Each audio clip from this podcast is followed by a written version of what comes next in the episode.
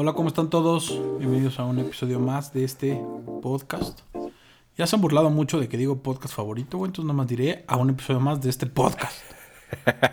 ya, te, han reclamado de tu otro proyecto que le digas podcast favorito. No, tengo otro proyecto, pero recibí burlas el fin de semana. Entonces ya no, ya no lo diré así.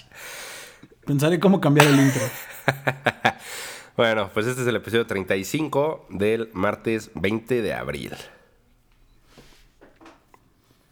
Episodio 35 de martes con varios temas. La verdad es que fin de semana tranquilo, creo yo. No creo que se haya movido mucho. No. Así como muy relevantes. La verdad es que en México siguen las campañas políticas a full la gente de Nuevo León. Parece que las campañas de Nuevo León son las que tienen más cobertura, ¿no? Así es como yo lo veo. No sé si por las cuentas que sigo o qué, pero lo que más me llega es Nuevo es que Yo creo que son las más divertidas, ¿no? Digo, ya lo hemos hablado aquí. No sé si está bien o mal, eso no lo vamos a juzgar, pero son las más divertidas, la verdad. O sea, Samuel, la mujer este morena, o sea, no han dejado de sacar videos, este, video escándalos, o sea, son las clásicas elecciones y se han vuelto entretenidas. Ahora, según yo, creo que las de presidente municipal apenas van a arrancar, ¿no? Porque esas van desfasadas. O sea, creo que el tiempo es más corto. Exacto, pero creo que acaban de empezar. Entonces, a lo mejor ahí. Que es la de justo la de Paco Cienfuegos de la canción de la semana pasada. Entonces, yo creo que ahí, pues a lo mejor empiezan a surgir más cosas. Oye, ¿viste la foto de este cabrón de Samuel García, el niño narco, güey. Mames, ocho años y con una pistolita ya lo están culpando de narco. También no exageren, ¿no? Sí, exacto. O sea, que digo, sí entiendo un poco lo que tratan de hacer de su papá con los X narcos, pero pues, si tienes ocho años y te dicen, hijo, vamos a ir a, estos años, 15 años o no sé qué eran, pues vas. O sea, no es como que le digas, no, papá, ellos son unos narcos. O sea, no es como mi papá tenga amigos narcotraficantes, pero si hay una foto donde en una fiesta, por X o por Y circunstancia, llegaste, pues, ¿tú qué, no? A esa edad. Sí. Digo, no es el tema, ni vamos a clavarnos en los temas, pero sí está cañón esas cosas. Sí, justo. O sea, la de, Nuevo León yo creo que es la que más ha dado y yo creo que al final va a ser la más interesante porque pues, todo parece indicar que al menos al momento Samuel García ya tomó la delantera. O sea, de cuarto lugar ya le tumbó la ventaja a Clara Luz, que desde el video que hablamos aquí de Nexium se fue para abajo. Y esa mujer ya no va a levantar. Entonces, solo va a ser o el PRI o él o Samuel García. Sí, sí está cañón. O sea, sí está cañón que alguien como él pueda ser gobernador de un estado como Nuevo León, que aparte pues, es un estado bastante relevante. Pero bueno, si tiene al Bronco. Sí. Exacto. O sea, el Bronco que su postura de cortar la mano, güey. Así es si Samuel puede, yo puedo. En algún momento seré gobernador del Estado de México. Exacto. Hoy lo digo. Yo creo, exacto, yo creo que es la moraleja que podemos tomar. Si Samuel está pudiendo ser gobernador, yo creo que cualquiera de nosotros es cosa de animarte y puedes ganar algo. Dos, tres amigos importantes y llegas. Acuérdense la regla de las cinco personas. Te das cinco personas de conocer a alguien que te va a ser gobernador. Exacto. Pero bueno, empecemos con la información porque este es un tema que habíamos guardado a ver si avanzaba más y medio avanzó. Y es el tema de la guerra diplomática entre Rusia y Estados Unidos. Ya en días pasados habíamos dicho de la postura de Biden diciendo el asesino a Putin. Y pues ya terminó en expulsión de diplomáticos y más declaraciones. Sí, las cosas están escalando entre Rusia y Estados Unidos. Eh, y como dices, o sea, aparentemente las cosas que motivan a Estados Unidos a haber expulsado a 10 miembros de la misión diplomática rusa en Washington es que, bueno, están hablando de la interferencia de Rusia en las elecciones del 2020, un ciberataque masivo que hubo a, una empresa en Estados Unidos y las acciones militares que están habiendo ahorita en Ucrania y Afganistán, donde eh, pues, Rusia está mande y mande y mande militares. Lo último que encontré es que hay 150 mil soldados rusos en la frontera entre Crimea y Ucrania. Y pues todo esto está escalando, como dices. Biden sale y le dice eres un asesino, el otro le dice ¿Cómo le dijo? El, que lo dice lo es. Este, que fue como un poquito dicho de niño, ¿no? espequito, espequito. El que lo huele debajo de lo tiene. Ese, es el que pensé. La verdad es que ese es el primero que pensé. Sin miedo, puedes decirlo. Nadie nos va a juzgar. Típica frase de película de Rick Ricón. El que, lo huele debajo lo tiene. Porque eso sonó, ¿no? Así de el que lo dice lo es. O sea, sí fue como un poco pleito de niños. Pero bueno, al final está subiendo la tensión, expulsan a 10 y pues obviamente el día siguiente Rusia expulsa a 10 diplomáticos de Estados Unidos. Todo empezó justo las declaraciones de Biden diciéndole que Putin era un asesino. Entonces, que Biden qué hizo? Le dijo a su embajador en Washington, regrésate porque estas cosas no van para bien.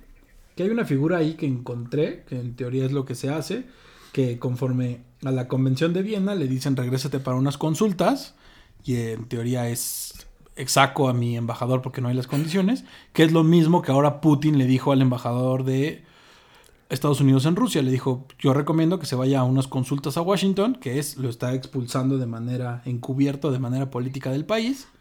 Y como dices, primero Estados Unidos expulsó a 10 miembros, ahora Rusia expulsa a otros 10 miembros y ya van posiciones económicas. Estados Unidos ya prohibió a sus gobernados eh, invertir o comprar bonos del Banco Central de Rusia.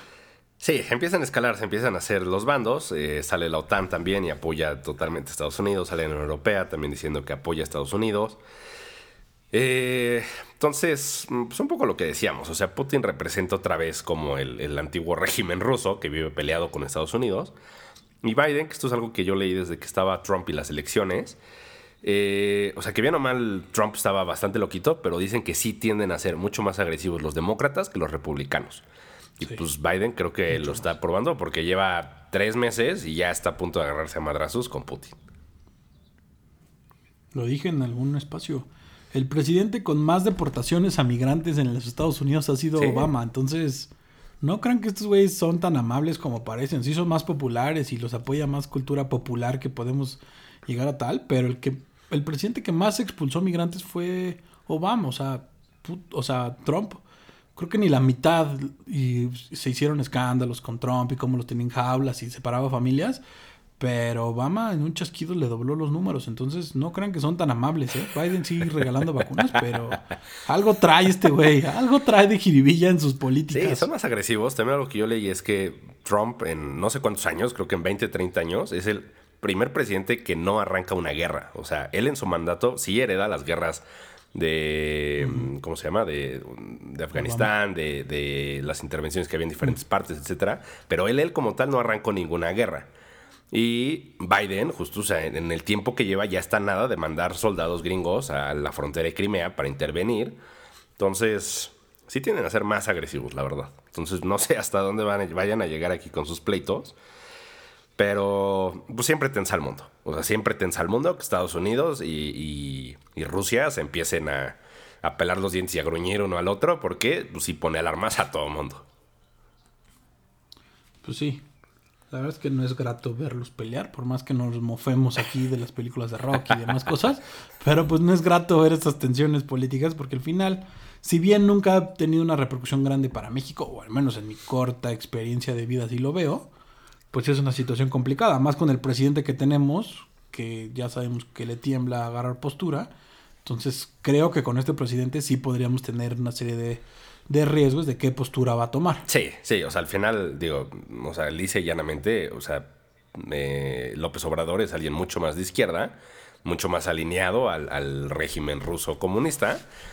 Y yo creo que los propios Estados Unidos no ven con tan buenos ojos a López Obrador y pues yo creo que ya nomás sí nos van a traer en la mira. O sea, no permitirían que México se vuelva ahí, o sea, un desmadre donde los rusos puedan meterse. Pues sí, si usted nos está escuchando y es americano y pretendía comprar bonos del Banco Central ruso, lo tiene prohibido.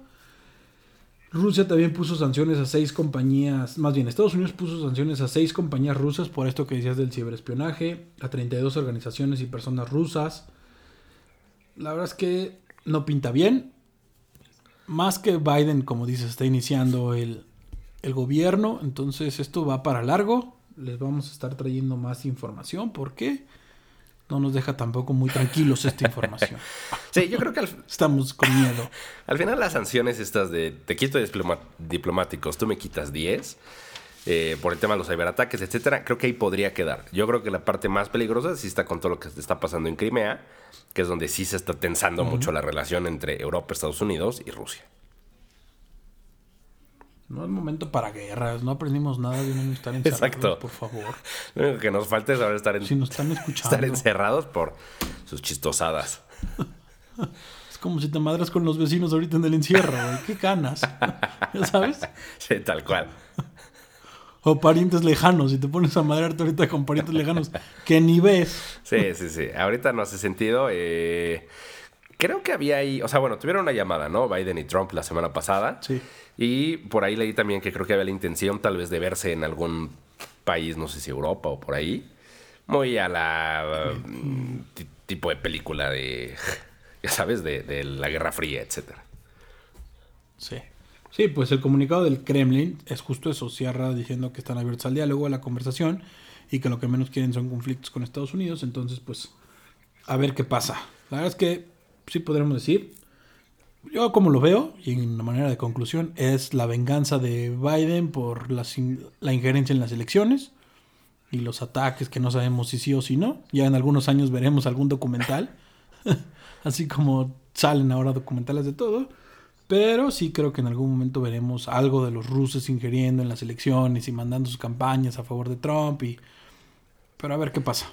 Esta historia va para largo. Son cuatro años de gobierno de Biden y tenemos novela para rato. Sí, y que puede ser como tú dices, es una venganza por las elecciones. Y yo creo que incluso más allá de estas, que bueno, al final gana, gana Biden, mucho se habló de que los rusos fueron, o sea, parte primordial de que Trump pudiera ganar y, y que Hillary perdiera. Entonces yo creo que los demócratas pues, tienen ahí guardado ese rencorcito.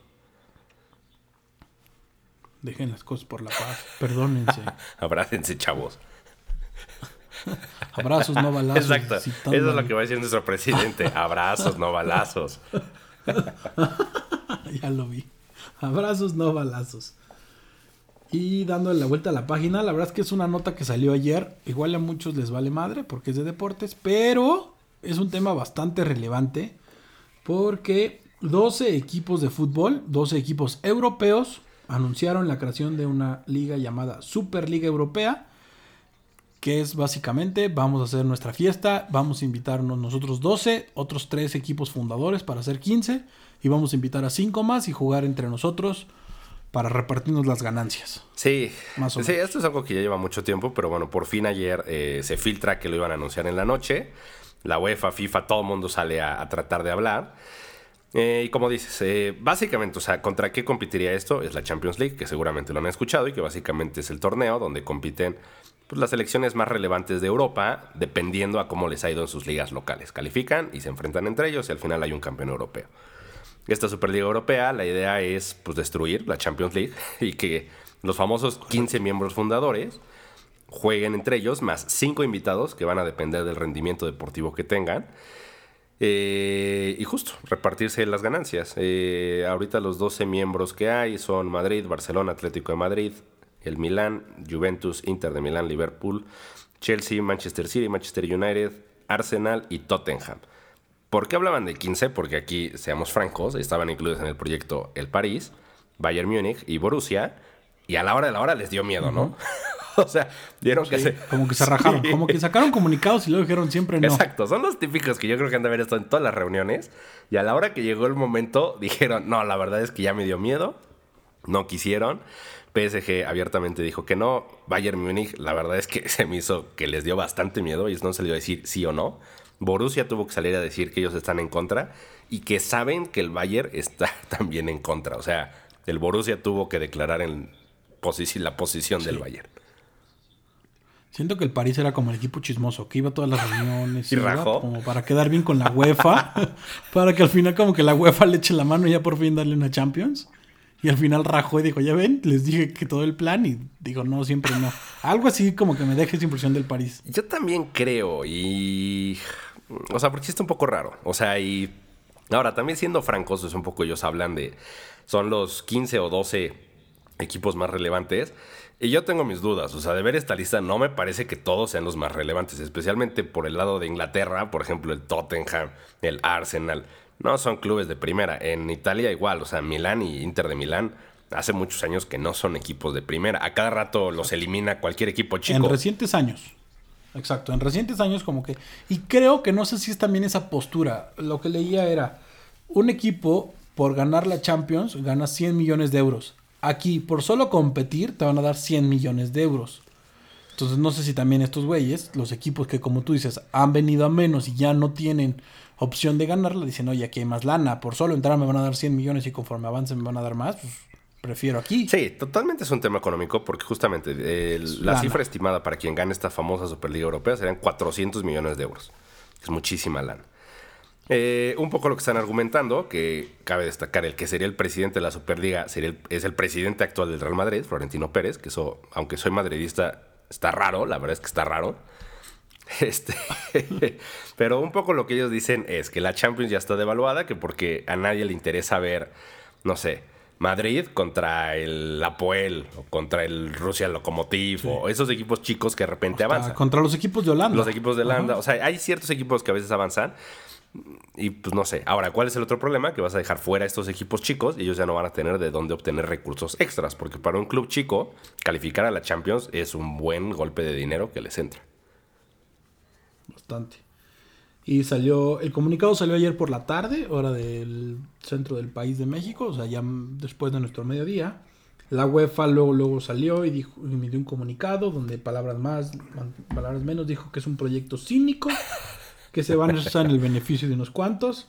La FIFA también salió a decir que es una desaprobación, una total desaprobación a una liga separatista europea. Entonces, la Liga Española también, o la Liga, como se llama, la Liga Española o la Liga. Exacto. todos son ligas y ellos decidieron llamarse la Liga.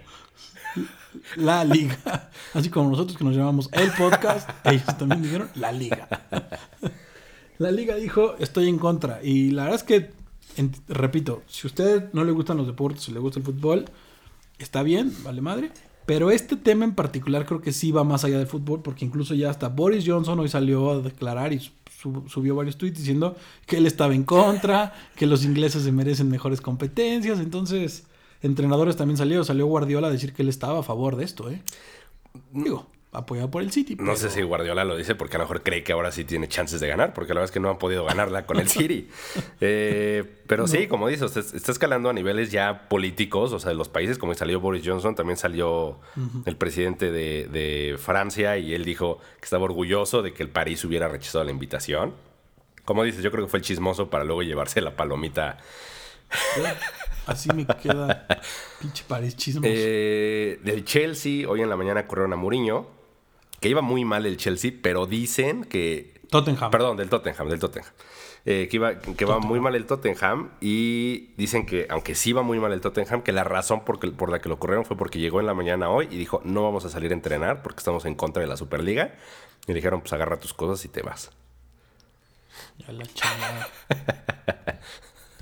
La UEFA también dijo que todos los jugadores de los clubes que participan en esta Superliga no van a poder participar en la UEFA, en la Champions, en calificaciones europeas, en torneos europeos, no van a poder jugar con sus selecciones. Y que ese es otro punto importante. Imagínate, porque eso va, si ya lo dijo la UEFA, lo va a decir la FIFA, entonces mm, un mundial sin Messi, un mundial si todos los jugadores de los tres primeros equipos de Madrid, o sea, Real Madrid, Atlético de Madrid, Barcelona, o sea, ¿cuántos jugadores no tienen que aportan a sus respectivas elecciones? Imagínate un mundial sin esos jugadores, o sea, así va para largo. El City, ¿cuántos tiene Bélgica el City? Sí, sí, o sea, España se quedará sin selección. O sea, España tendrá que jugar con el Celta de Vigo y el Betis y todos ellos porque el resto están todos en... Nacionalizar a Lainez. Exacto, a Lainez y Héctor Herrera. eh, no sé, ahí yo tengo dudas, porque sí es cierto que la UEFA salió muy rápido a decir eso, que van a quedar ya, o sea, fuera de sus elecciones, de la Euro, de calificaciones al Mundial y del Mundial propio. Y la FIFA sí salió a decir que no está a favor, que el fútbol debe ser inclusivo, pero no fue claro en sus sanciones. Y no sé si la UEFA tiene facultades para decirle a Argentina, que ya es otro continente y otra confederación, no puede jugar Messi. Argentina le va a decir, güey, perdón, pero tus desmadres en Europa me valen. Va a ser un desmadre al final, como lo mencionábamos, creo que es dinero.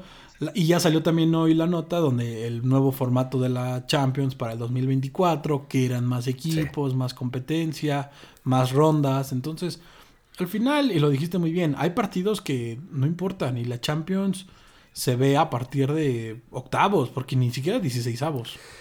No, exacto. O sea, generalmente los partidos más atractivos ya son en, pues sí, como en cuartos más o menos. Antes, la fase de grupos, generalmente hay un partido bueno por grupo, pero hasta ahí, porque los otros dos equipos son malones. Eh, y eso es un poco lo que hoy vi a Florentino Pérez, que salió en El Chiringuito, que es un programa ahí español muy polémico. Pues estoy explicando un poco, etcétera, y él es lo que decía: decía, los ratings de la Champions van para abajo. Dice, pero si cada semana tienes un enfrentamiento entre Madrid contra Liverpool o Barça contra Chelsea, dice, a lo mejor es atractivo. que ahí no sé si al inicio sea atractivo, pero también después se chotea, porque es el chiste de la Champions, que son equipos que no se enfrentan tan frecuentemente y eso lo vuelve atractivo. Si cada fin de semana, bueno, es entre semanas, si cada jueves van a jugar entre ellos, no sé si los primeros años sea interesante, pero eventualmente se vuelva ya un poco de flojera de los mismos, los mismos, los mismos. Sí. Que es también otra realidad. Los ratings en los eventos deportivos son difíciles ya. y cuesta decirlo, pero los millennials o la gente actual ya no ve un partido, un, partido completo. Y pasa en el béisbol, pasa en la NFL, pasa en el golf. Todos estos eventos que duran muchísimo en televisión, los ratings han bajado cañón. Porque no ven, las nuevas generaciones no ven tantas horas la televisión como para aventarse dos horas de un partido. Dicen, mejor me aviento el resumen en la noche de 20 minutos y listo. Exacto. Y están acostumbrados con todo este tema del streaming. A yo lo veo cuando yo quiero. Y un evento deportivo, pues, tienes que agendar a qué hora es, sentarte, verlo y that's it. Pero sí, todos los deportes están teniendo problemas. Eh, Florentino lo que dice es que sí o sí se tiene que transformar el fútbol y que la pandemia los empujó. Todo el mundo sabemos que la pandemia les pegó muchísimo. El Barcelona creo que está endeudadísimo, o sea, no tiene ni para pagar la nómina de sus jugadores. Y pues dicen eso, que a lo mejor eso puede ser atractivo para esos equipos. Si al Barcelona le dices, oye, en agosto te voy a dar 350 millones de euros, pues va a decir, sí, con eso pago la nómina. Exacto. Y los fichajes, porque además el fútbol cada año exige fichajes más caros. El mercado de las nóminas y los sueldos van para arriba. Creo que van a tener que sentarse a mediar repartirse el dinero correctamente. Tú lo has dicho para otros deportes, creo que se tienen que repartir mejor los dineros porque ingresan muchísimos de publicidad, muchísimos de derechos deportivos, entonces o derechos de transmisión, entonces a ver qué pasa. La verdad es que sí es un tema que va a estar para largo.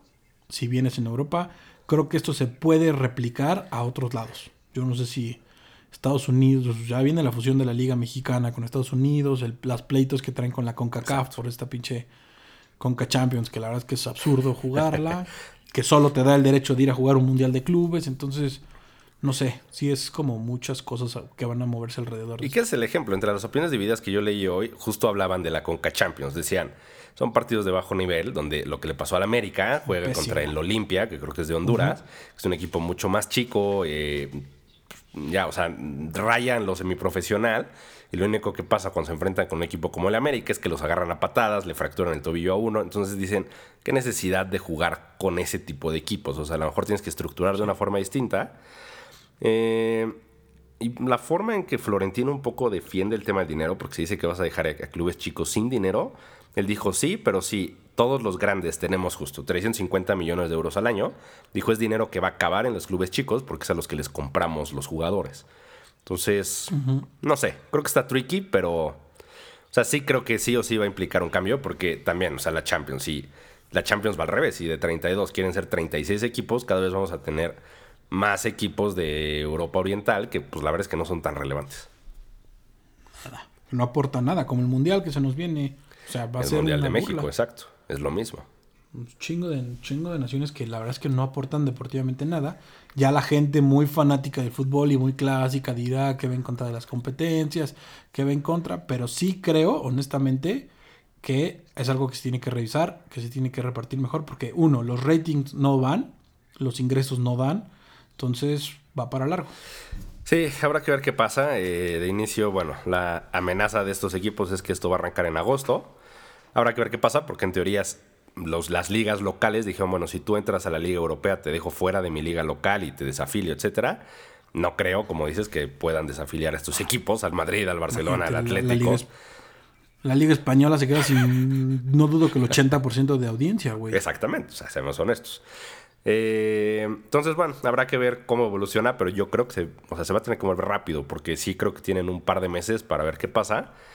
Y pues a ver qué pasa con Bayer, que es el que falta por definirse y a quiénes van a meter en esos lugares.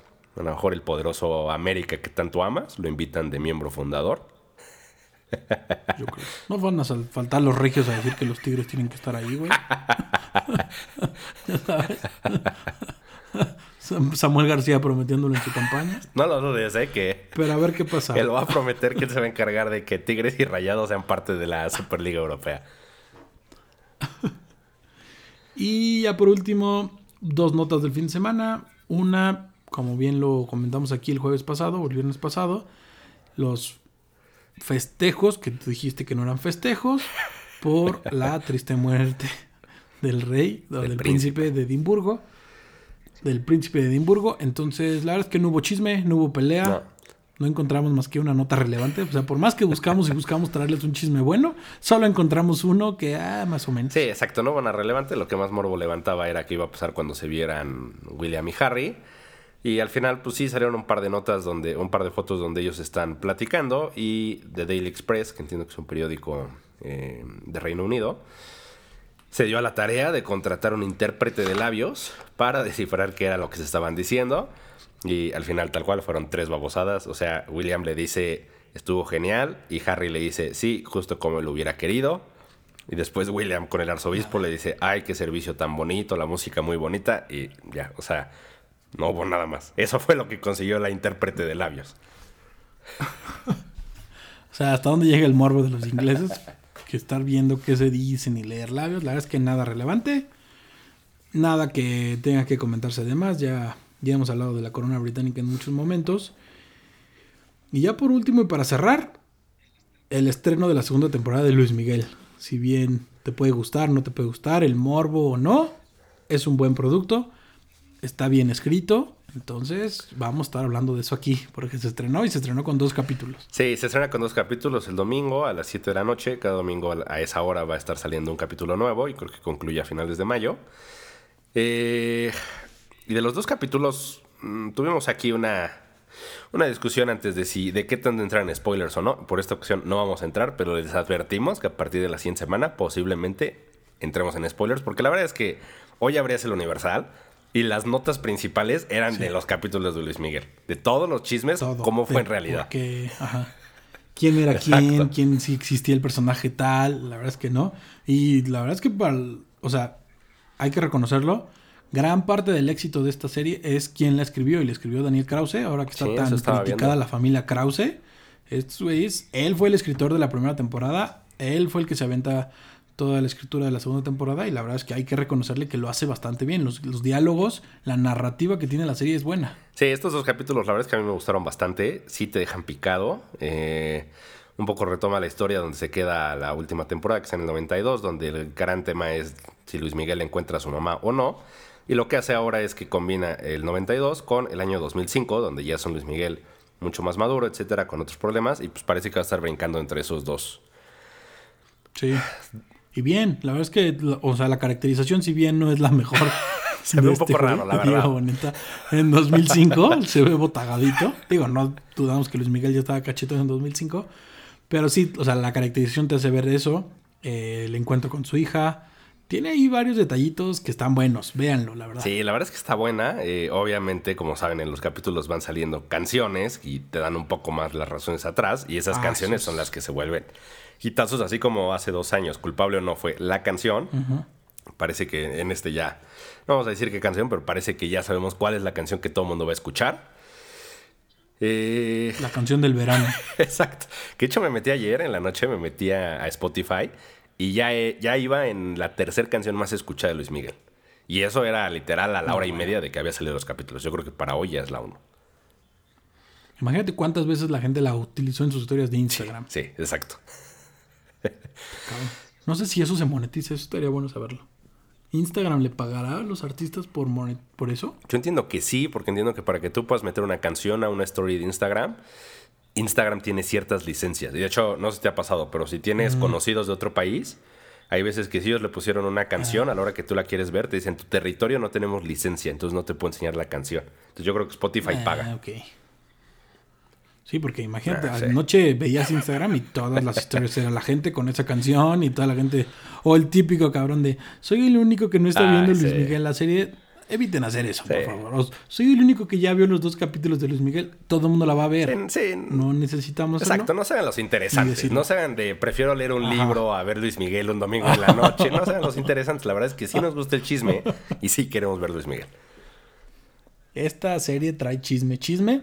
Y hay ahí un punto justo de la canción que te comenté al inicio, entonces lo vamos a guardar para el jueves, darle chance de que si ya lo vieron o no. Exacto. Y pues sí, no, Va a tratarse de hacer un resumen, porque este podcast no es de hacer un resumen semanal del programa o del cada capítulo, pero sí lo vamos a estar comentando porque da para mucho y mucha especulación sobre todo. Sí, porque hay notas interesantonas que se desprenden un poco de los capítulos, entonces ya, esta es su advertencia de que más o menos estará hablando, como dices, no un resumen, pero sí, si sale algo curioso que nos llame la atención, pues lo diremos. Y más porque en algún programa ya, en algún momento de la vida de estos días, y salieron ayer ya memes, al ser Luis Miguel del 92, va a salir el presidente Salinas. No dudo que Andrés Manuel en algún momento se ponga a criticar la serie, más que está escrita por un oh, Krause. va a salir Salinas en algún momento. Entonces, ya quiero ver eso. Y que Luis Miguel es la aspiración de cualquier mi rey. Entonces. Todo lo con. Uta, ya lo vi en algún momento, lo va a tocar en la mañanera. Ahí vas a ver, lo puedo postar. Sí, prepárense para que en alguna mañanera salga algún capítulo de Luis Miguel o algo, porque Seguro. como nada más busca cómo rellenar, ahorita que no puede hablar tanto con la veda electoral, algún capítulo va a proyectar en la mañanera. Imagínate algún favor del presidente Salinas a él o Luis Miguel cantando en algún evento de los Salinas. Ya ven los neoliberales de antes, cómo se les Uta, güey. Material puro para el presidente. Exacto. Ya le dimos aquí un tip a presidencia. sé que nos está escuchando. sé que como lo dijimos, nuestros teléfonos están intervenidos. Entonces, pues sí, la verdad es que véanlos, tienen, bueno, está bien hecha la serie, se ve el millón de dólares que costó cada capítulo. Sí. se ve en la producción. Se hubieran gastado 100 mil dólares en las actuaciones de Zurita, pero bueno. él es el que a la fecha lo veo y digo, no entiendo qué hace él ahí, pero bueno. 2021. Pues, Instagram manda. Instagram manda. Es el único que no sé bien qué hace ahí, pero bueno. Pues listo. Cuídense mucho. Cuídate, Manu. Cuídense, bye.